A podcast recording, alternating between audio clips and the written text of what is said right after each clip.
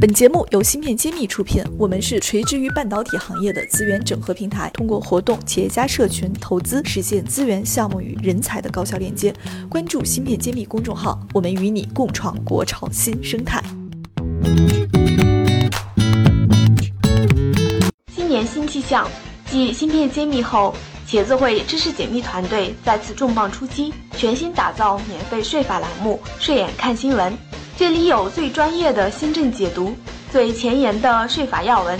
现在点击“芯片揭秘”主播页面，或者直接搜索专辑“睡眼看新闻”即可收听，更有三十九个经典案例的进阶课程——税法故事会等着你。想了解更多，请添加文中客服微信号，入税法专属社群。欢迎大家收听《芯片揭秘》，我是主持人幻石，我是主讲人谢志峰。今天我们来讲一个一月二十一号收到的一个消息：猎豹移动旗下的人工智能公司猎户星空联合瑞芯微电子发布了一款针对于智能语音和物联网设备的 AI 芯片。我看到标题呢，说这款是全行业的首款全链条 AI 芯片，并且已经商业化落地。那么对于我们这档芯片揭秘栏目来说，肯定是要来揭秘一下的。啊，到底它发布的是什么芯片呢？有请我们主讲人谢院长。好的，这个芯片还是很重要，因为我们讲互联网，这个要有入口。我们大家都知道，我们最常用的入口一直是手机，是最大一个入口。但人基本上是有三个环境是经常在，一个是在家里，一个在工作场所，还有呢在路上，叫其他。那么其他的场所基本上都被呃手机给占到哪？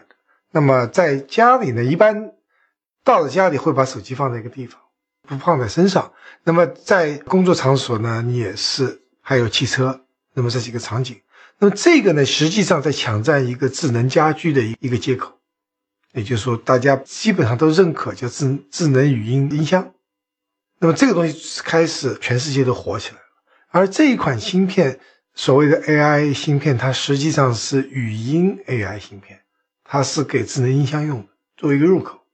智能音箱芯片，我记得咱们以前也说过，有什么小爱音箱、小雅，然后还有天猫精灵，应该都属于这个范围。对的，所以这个实际上根据我们的信息，它是给做小雅、Nano 中间这个智能音箱的。那么比较有名的还是阿里的天猫精灵，比如说我就在用那一款，那非常好，进了。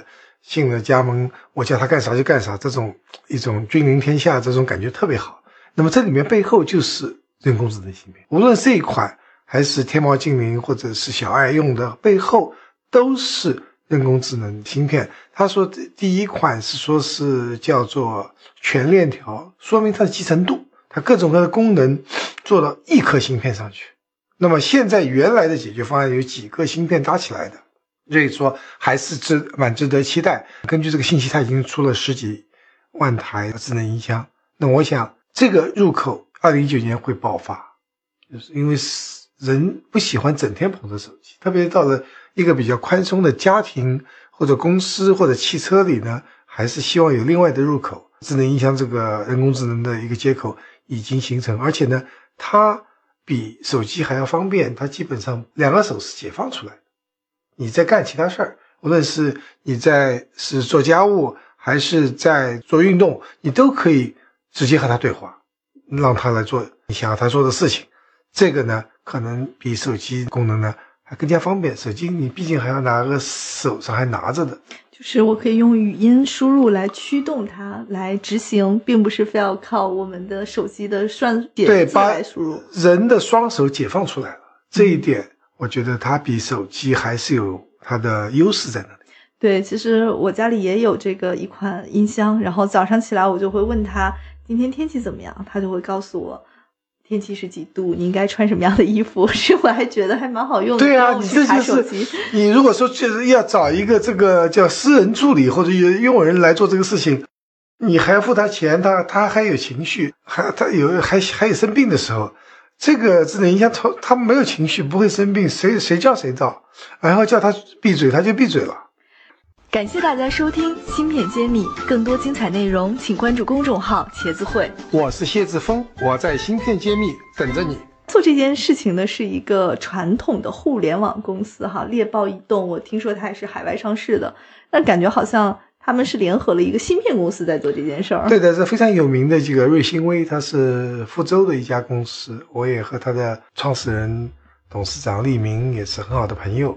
那也就看到我们中国自己的这个芯片公司已经开始主导。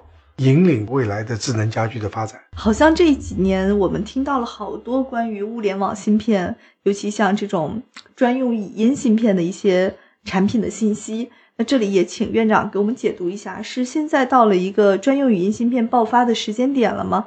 为什么我们现在见到越来越多这样的产品出现？我想在和中国的这个人口有关系，就是说我们是个人口大国，但是我们发现。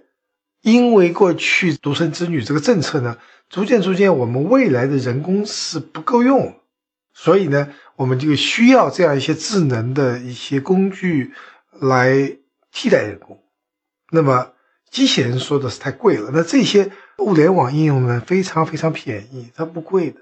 那么就是大家，我们有那么多人，我们人口老年老龄化嘛，它需要这样子的辅助的工具来，所以它的应用呢就会爆发。就越会越来越多，你发现用这样子的智能音箱或者智能智能机器人也好，扫地机也好，比人又便宜又好，这个是一个大的趋势。智能音箱这个事情啊，别人没用过，我们不知道，这是完全是一个创造出来的一个东西，就是一个新的场景。对呀，一个场景，一般人就是说我手机啊、电脑是手去输入的。那你语音输入的话，我跟人说话，我跟机器说话，人是很不习惯的。但你慢慢去习惯以后，才发现原来那么好用，那么方便。原来比较反感的、不想和机器说话的人，现在都试了以后，都觉得嘿还蛮酷。那么我想，大家这个用起来，因为太方便了，讲话嘛，谁不会说话呀？我有人不认字，有文盲，但说话都会说的。那说话有机器能够帮你做事情，这个东西太和人的自然反应是一样。其实你去打字写字给人家发个指令叫你干啥，这不是一个人的一个天性。叫人说话，我叫你干啥干啥，这是人的一个更自然的表象。其实手机和电脑不是人的一种自然的用法。其实我们现在在做车载导航的时候，我现在已经开始习惯了用语音，就是告诉他我要去哪里，它其实识别的还是蛮准的，非常准，非常准。因为它这现在这个语音识别的这个能力啊，越来越强。你基本上出错的可能性很小很小。早期不一样，你跟他说半天，上面也有那有一些视频，就开玩笑，怎么说说山东话听不懂，最后把它砸掉。现在没有这个回事了，你基本上一说，我在家里用那个弄个天猫精灵，我要他做啥就做啥，我要听谁的歌就听谁的歌，直接就调出来了，他真能听懂。我说话也有口音的，没问题。对，所以这一轮我们会发现，好多都是传统的互联网公司，然后来拉着有生产。高端芯片能力的芯片公司来联合开发，我想这样的趋势也是比较常见了哈。这就是优势互补、跨界发展，这是非常明显的一个趋势。包括我们现在，我们都会做芯片，但是呢，我不懂基因，我也不懂生物。那你和做生物和基因的这些专家一，我们一聊，原来我们就可以合作。所以这个未来这种强强组合、互补的这种研发方向。会比较成为一种潮流，或者是比较成为一种时常态吧。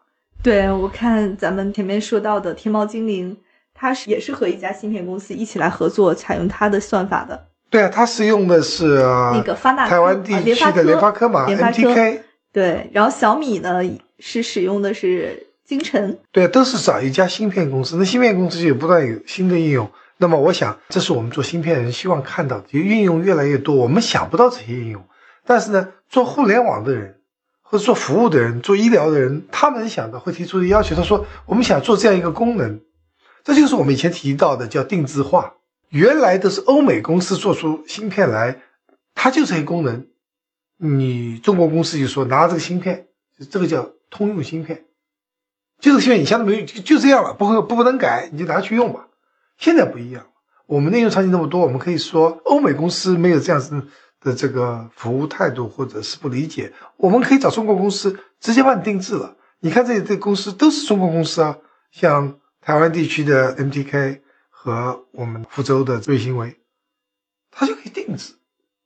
所以我在前几期节目里讲到，定制是中国芯片企业发展的一个大的一个优势。对这就是说出来，中间还有很重要的一层方案商。我们很多爱心校友也是方案商了，就是 可以根据你的场景的需求，我们来定制芯片解决方案，然后再找到有这个解决方案的厂商或者设计公司来去帮你生产出来你想要的产品。这个联合协作的，在新的物联网时代就变得更加紧密和可实现了。而且要快速迭代。就因为开始的产品肯定是不能满足客户的要求，会有一些问题。那么不断的迭代以后，就能做到我们客户都有惊喜处，还能做这事儿。对，所以万物互联的时代，处处都有芯片，处处都有我们这些芯片解决方案的专家们。是的，好，本期栏目就是这样了，谢谢大家。我们下期再见。感谢大家收听《芯片揭秘》，更多精彩内容请关注公众号“茄子会”。我是谢志峰，我在芯片揭秘等着你。